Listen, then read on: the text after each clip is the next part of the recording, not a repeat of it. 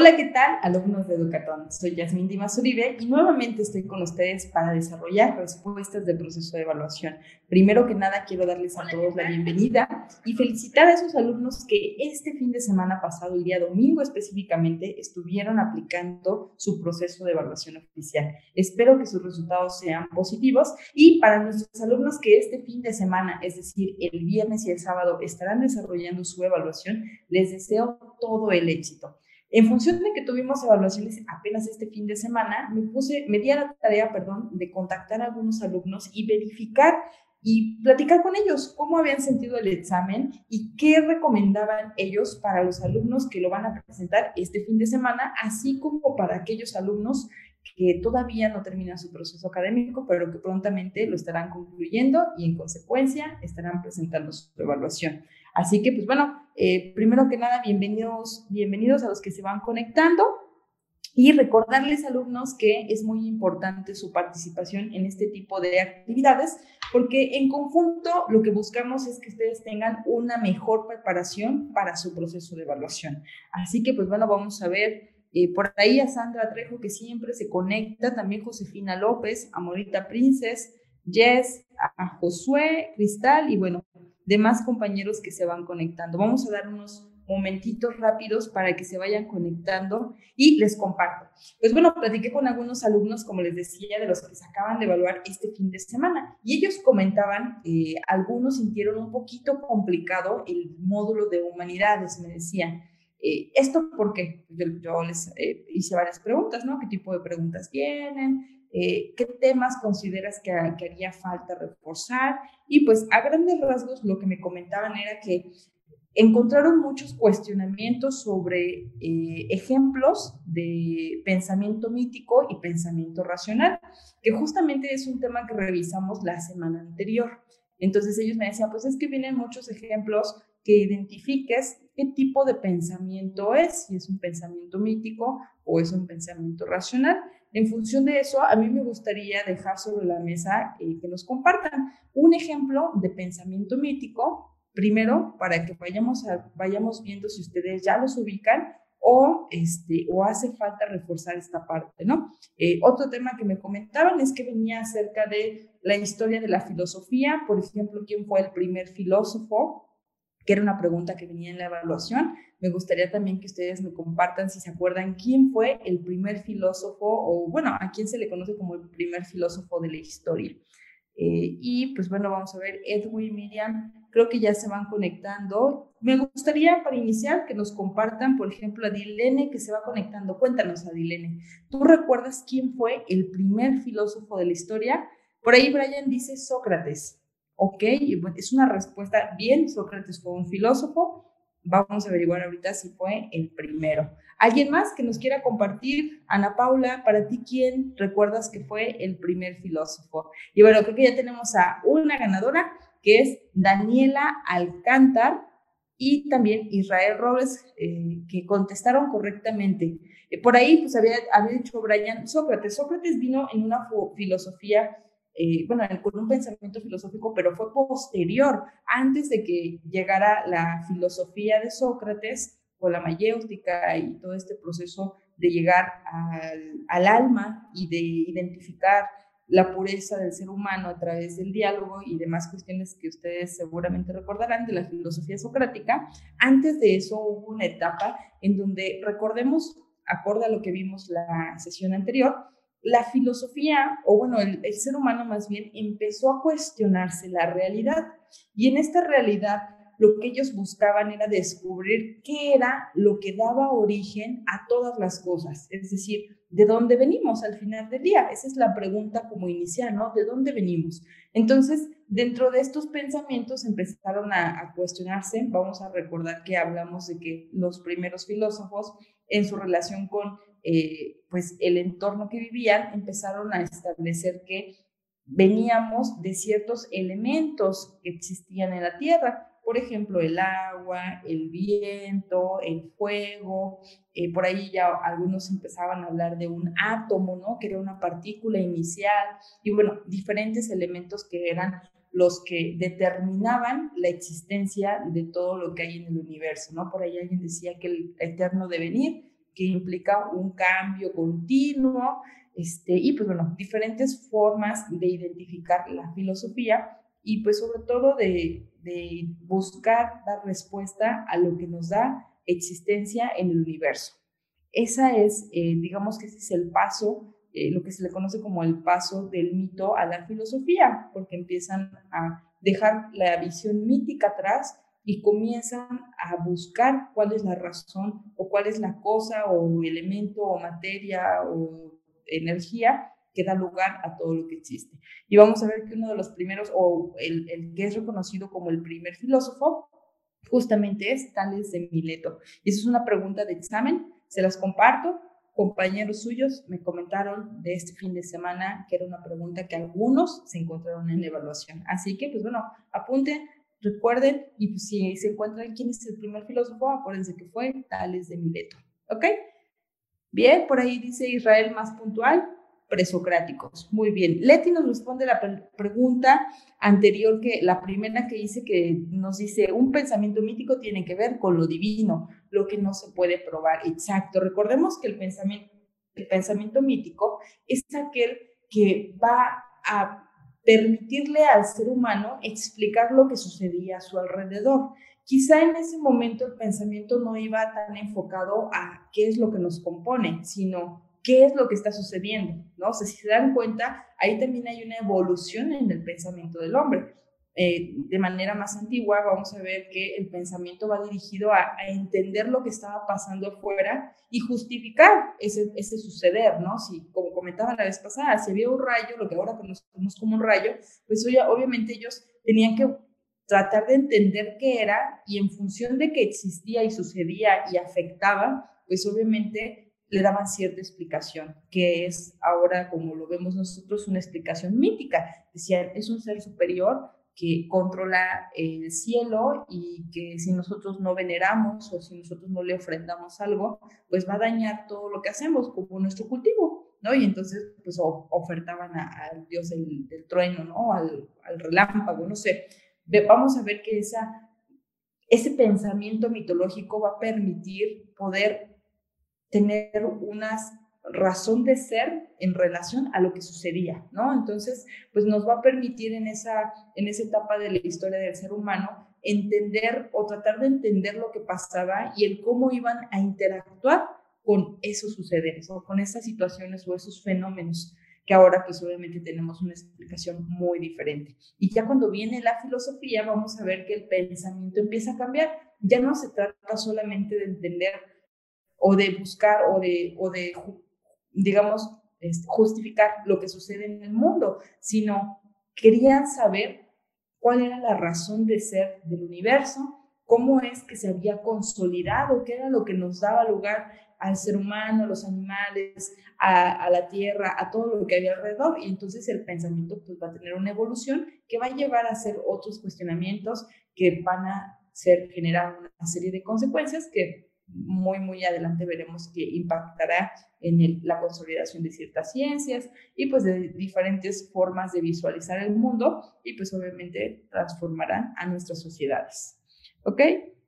Y pues bueno, dentro de una de las transformaciones que vamos a ver va a ser una transformación que tiene que ver con la estructura social, que a lo mejor dirán no está tan ligada a la, a la mitología o al pensamiento filosófico, pero que sí va a tener una relación en función de que es una evolución que se hace de manera continua y digamos a la par, ¿no?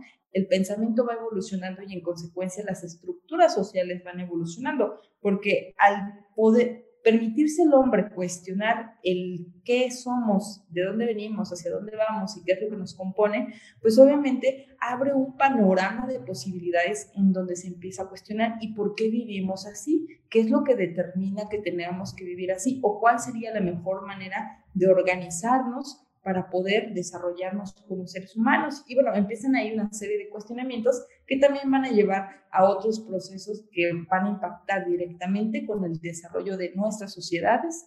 Eh, y pues bueno, vamos a ver ahorita un pequeño video sobre el cual eh, vamos a analizar rápidamente. Ustedes eh, van a ir haciendo ahí algunas preguntas que puedan tener y con eso vamos a ver que podemos revisar estos temas que son pequeñitos pero muy puntuales para prepararnos para este fin de semana a nuestra evaluación. Así que pues bueno, les comparto el video y nos vemos en unos minutos. Los estados comenzaron siendo dos, identificados por nuestros ancestros al observar lo que ocurría al agua, que corría libre y cálida por los ríos y que se endurecía con el frío del invierno. ¡Alto! Hoy hablaremos del Estado, pero no el de la materia, sino el Estado visto desde la política como disciplina filosófica. Soy Yasmín Dimas Uribe. Vayamos a conocer más sobre esta disciplina conocida como humanidades. Ahora sí, el Estado es la forma de organización soberana sobre un territorio y una población, formada por instituciones como el gobierno y el ejército, que poseen la autoridad para regular y mantener el orden. El Estado ejerce control administrativo sobre un espacio geográfico, incluyendo los recursos naturales y las personas que en él habitan para poder controlar dicho espacio y lo que compone el Estado, establece instituciones tales como el ejército, el sistema jurídico y la forma de gobierno. Cuando se habla de un Estado soberano, se hace referencia a que dicho Estado es autónomo e independiente, es decir, que no tiene intervención de otros Estados para definir su forma de actuar y sus normas. Pero ¿cómo es que se establece o nace un Estado? La respuesta es sencilla, es el ser humano quien da lugar al Estado. Existieron en tiempos no tan remotos algunos pensadores que propusieron explicaciones de las razones por las que los seres humanos comenzaron a forjar la figura del Estado. En 1651, el pensador inglés Thomas Hobbes publicó uno de los más importantes escritos que guiaron la manera en que se entendía al Estado. Su obra conocida como El Leviatán explica que los hombres ven a la guerra como un estado natural para los seres humanos, en la cual todos están contra todos, y así, este es el estado primitivo de los hombres, del cual solo podrán salir a través del uso de la razón. La razón, para Hobbes, obliga a los hombres a crear un contrato que les permite cooperar en sociedad, un contrato de los hombres para los hombres, en el cual todos se obligan a limitar su libertad personal y transferir sus derechos a un soberano. Este proceso de ceder el poder genera en el Estado un monopolio limitado sobre la violencia, cuya finalidad es proteger a la ciudadanía de actos violentos internos y externos. Tiempo después, John Locke presentará su teoría sobre el Estado y el contrato social, en el cual el estado natural del hombre se describe como pleno de libertad e igualdad, pero la falta de reglas condujo a estos hombres primitivos a la inestabilidad, entonces, no tenían ninguna seguridad en sus vidas y su libertad. En este estado natural se veían constantemente amenazados. Esto condujo a que estos hombres unieran sus esfuerzos para crear un monopolio de la violencia, el Estado. En estas mismas épocas, el pensador francés Rousseau imaginó una teoría del Estado basada en los principios democráticos. Según esta teoría, el Estado está adecuado a la naturaleza humana, al igual que Luke, Rousseau veía a los hombres en un estado natural caracterizado por la libertad y la igualdad, denominado como el buen salvaje. Para él, los hombres abandonan el estado natural por influencias externas, y los hombres aprenden que su libertad natural está perdida, por lo que debe ser reemplazada por la libertad dentro de una sociedad, implicando la creación de un contrato social centrado en la protección de los derechos fundamentales, esto último es mejor conocido como el problema fundamental de la democracia. Para Rousseau, la autonomía de los individuos no es vista como una potencial amenaza a la soberanía del Estado, sino como un elemento fundamental y necesario para su funcionamiento. Por ello, la salvaguarda de la libertad y de los derechos se vuelve responsabilidad, una de las principales, del Estado te das cuenta cómo estas perspectivas nos van encaminando a la idea de democracia que rige el ideal de muchas de las sociedades en la actualidad? Pues bien, estas fueron las bases filosóficas que comenzarán a adentrarse en la explicación del Estado, así como el conocimiento de sus razones de existir. Ahora debes adentrarte a conocer a detalle el concepto de democracia, así como de qué manera se estructura y vivencia dentro de nuestro país. Soy Yasmín Dimas y me despido por el día de hoy. No lo olvides, en Educatón Hoy se estudia y mañana también. Nos vemos. ¿Qué tal les pareció el, el video que acabamos de ver sobre cómo se consolida el concepto de Estado? ¿no? Que les decía, una vez que se empieza a desarrollar el pensamiento y se empiezan a cuestionar las diferentes, eh, pues, situaciones que giran en torno al hombre, veremos que empezarán a cuestionarse el cómo se organiza el hombre y cuál es la naturaleza de él en términos sociales. Y así es como, pues bueno, conoceremos el pensamiento en algún momento de personajes como Thomas Hobbes, John Locke y Rousseau, quienes sientan, asientan una base para empezar a explicar el cómo se consolida una sociedad que posteriormente veremos dará lugar a el pensamiento o bueno, a, la estructura social de la democracia, ¿no? Y centrando una base para poder desarrollar este sistema político y social eh, que muchos países como nuestro eh, pues vive día a día, ¿no? Entonces me gustaría ver qué opinan ustedes. Eh, por ahí dicen, Nikki, bien sencillo, sí, está muy sencillo el tema si se dan cuenta, si solamente nos enfocamos en los puntos centrales eh, interesante sería que más adelante a lo mejor cada uno se desarrollara un poco más en el tema del conocimiento de la sociología y tuviera la oportunidad ¿no? de acercarse a escritos como el Leviatán, que a lo mejor son escritos un poco pesados eh, si no estás acostumbrado a leer y si no te gusta el ámbito de la, de la sociología del, y bueno, del pensamiento crítico, ¿no? para poder conocer otros aspectos, pero que con práctica estoy segura de que en algún momento, eh, cuando estén en una carrera universitaria o no, cuando estén eh, pues en sus casas queriendo conocer más sobre este tipo de temáticas, lo podrán hacer. Solamente hay que enfocarse para pues leer. Así que vamos a ver, eh, por ahí pues no, creo que no hay más comentarios, yo creo que están terminando de ver el video porque generalmente va un poquito desfasada la transmisión, pero me gustaría les voy a compartir, no, no logré subirlo aquí al, a la presentación, pero vamos a ver si se alcanza a ver así. Les voy a compartir posteriormente esta imagen, se las vamos a mandar a través de sus grupos, en donde hacemos un pequeño, eh, bueno, donde encontramos un pequeño recuadro, el cual nos dice de manera muy puntual cuáles son las diferencias que hay entre el pensamiento de cada uno de estos tres eh, autores que acabamos de revisar en el video, ¿no? Nos va a hablar de Hobbes, de Thomas Hobbes, de John Locke y de Rousseau, eh, quienes veremos que establecen el pensamiento, es un cuadro comparativo. Muchas gracias ahí, Cristal, en efecto es un cuadro comparativo. Ya no supe ni cómo lo dije. Y bueno, vamos a ver que al principio nos va a hablar cuál es el concepto de estado de naturaleza, es decir, para ellos, cuál es la naturaleza del hombre. Después vamos a ver el por qué del contrato que establecen los hombres. Si se dieron cuenta, en, este, en este video revisamos que eh, el ser humano para, para estos autores tiene diferentes estados naturales, es decir, por naturaleza como somos, ¿no? Hobbes decía, eh, el hombre por naturaleza es salvaje y al ser salvaje es violento y al ser violento busca la guerra porque busca todo el tiempo su naturalidad de salvaje. Y cuando hablamos del ser naturalmente salvaje, hablamos de un instinto de sobrevivencia continuo. Y pues generalmente veremos en la naturaleza que el instinto de sobrevivencia te hace salvaje, porque al final de cuentas es yo tengo que sobrevivir sobre lo que sea que exista, ¿no? O sobre lo que sea que me amenace. Entonces, Hobbes veía más o menos el pensamiento desde ese sentido y vamos a ver que después eh, vendrán este, los compañeros, bueno, no los compañeros, los pensadores Locke y Rousseau, quienes dirán, no, el hombre por naturaleza es bueno.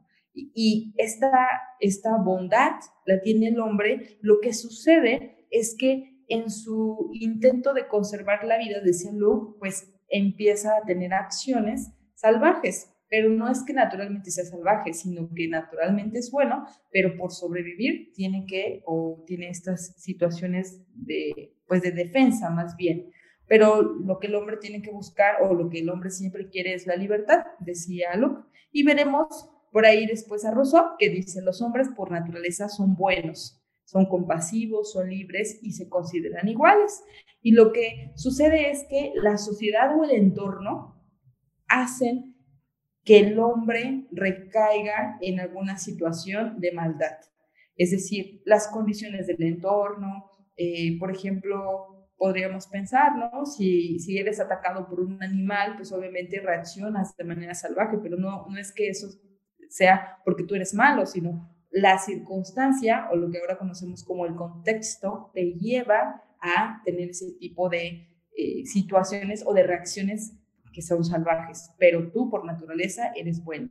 Entonces, ellos establecen en esta parte de, eh, cuál es la naturaleza del hombre, establecen obviamente los principios sobre los cuales se tendría que eh, centrar el, la organización social. Porque si el hombre es salvaje, decía Luke, entonces necesita ser controlado, ¿no? Porque es salvaje y tiene que ser controlado. Eh, si, como decían, este, no, eso lo decía Hobbes, perdón, como decía Luke y Rousseau, eh, si el hombre es bueno, pero la situación es la que lo lleva a ser malo o lo, lo corrompe, ¿qué es lo que tiene que haber? Tiene que haber alguien que vele porque el hombre no tenga ese tipo de situaciones que lo lleven a perder su libertad. Y es ahí donde van a hacer este pensamiento de que debería de haber una democracia, en donde todos son iguales y el poder de determinar y de suplir o de satisfacer de, o buscar las estrategias para satisfacer las necesidades de los hombres, pues se va a designar a, a, cierta persona o a cierto grupo para que ellos se encarguen de revisar que todo el contexto esté de manera adecuada y en consecuencia el hombre pueda preservar su libertad y su estado de bien, ¿no? De ser bueno y de estar bien. Entonces, más o menos por ahí va este pensamiento o esta intención de desarrollar una ideología eh, a partir de cómo se visualiza al ser humano o al hombre y en función de cómo se visualiza se determina qué tipo de contrato social se tiene que establecer. Si es un contrato social para, eh, pues, coartar al, hombre o, o, para detenerlo de su salvajismo, o si es un contrato social para buscar preservar el bienestar del hombre, ¿no? Entonces veremos este tipo de situaciones y encontraremos que a través de este pensamiento vamos a ir determinando diferentes aspectos del desarrollo social que vivimos hoy en día y pues son fundamentales que los conozcamos, uno, porque son cuestiones que nos pueden preguntar en nuestra evaluación, por ejemplo, ¿quién fue el primero en, en hablar de una democracia? ¿no? Bueno, no fue el primero, este, porque veremos ahí Aristóteles que desde antes ya platicaba sobre este tema, pero pues quien hizo como una estructura un poquito más elaborada sobre el tema con fundamentos y pues haciendo un análisis del por qué debería de ser así y cuáles serían los elementos que tendría que considerar, pues veremos qué va a ser Rousseau. Eh, pueden encontrarse preguntas como eh, pensador que consideraba que la naturaleza del hombre era salvaje y que por naturaleza era el hombre es malo. ¿No? Entonces, quién, ¿a quién responderíamos? Entonces, este tipo de eh, personas, de pensamientos vamos a encontrar y pues este tipo de preguntas también podemos encontrar en nuestro proceso de evaluación. Por ahí, eh, Nikki, muchas gracias. También nosotros se las vamos a estar compartiendo el día de mañana a través de sus grupos. Y pues bueno, eh, me gustaría ver si ustedes tienen preguntas y si no, con esto vamos a estar terminando nuestra sesión del día de hoy. Pero pues vamos a revisar Creo que no hay ninguna pregunta. Y pues bueno, en función de que estamos en un proceso de evaluación, recordarles a los alumnos que es importante que sigan las indicaciones de su proceso de evaluación. Recuerden que una vez que una fecha de evaluación es liberada, quiere decir que la autoridad educativa, en este caso la Dirección General de Bachillerato, que es la dependencia de la SEP, que eh, pues obviamente regula este proceso del Acuerdo 286, eh, pues vamos a ver que una vez que liberan su fecha, esta fecha ya no se puede cambiar y ustedes deben presentarse a la evaluación, porque en caso contrario estarían perdiendo esa oportunidad, desaprovechándola. Entonces, sí es muy importante que si ya tienen su fecha, ya tienen las indicaciones, asistan acorde a estas indicaciones, que es llegar puntuales, traer su identificación oficial, obviamente traer las medidas de bioseguridad y pues eh, llegar la hora antes que se tienen que llegar, llegar a la evaluación. Si ustedes cumplen con todos estos elementos, seguramente no van a estar tan estresados por el tiempo porque les falta algún documento para presentar su examen y se van a poder concentrar y enfocar única y exclusivamente a responder su evaluación y recordar los tips que estuvimos revisando durante estas semanas. Así que, pues bueno, eh, eh, claro, Miriam, Miriam Castillo, dinos de qué grupo eres. Eh, me puedes mandar también un mensaje. Mi número es 777-599-8371. Me pueden mandar un mensaje y mañana con todo gusto te vamos agregando. Y mañana estaremos compartiendo la imagen. a la compañera Nikki también la puedo compartir en su grupo sin problemas. Y compartirles que la siguiente semana vamos a tener una transmisión especial eh, que se va a enfocar sobre todo a historia y vamos a estar revisando eh, historia enfocada a presidentes, ¿no? Porque es un tema muy importante que viene en su proceso de evaluación. Les hacen muchas preguntas sobre los presidentes y sobre eventos específicos. Y adicional, pues aprovechando también para tener un poco de contexto, eh, pues a nivel nacional, si no me equivoco, es el 8 de agosto, 8-7 de agosto, estará sucediendo una encuesta nacional en la cual eh, a través de la presidencia de, nuestro país están cuestionándonos si a nosotros nos gustaría, eh, en nuestro derecho de ciudadanos, eh, poder someter a través, obviamente, de, de un comité jurídico, a someter a juicio, a juicio político a expresidentes de nuestro país. Entonces, es una encuesta ahí que, que se va a estar desarrollando. Eh, les digo, tengo entendido que es entre el 8 y 7 de agosto. Si, si ustedes tienen el dato actualizado y lo comparten, estaría súper bien.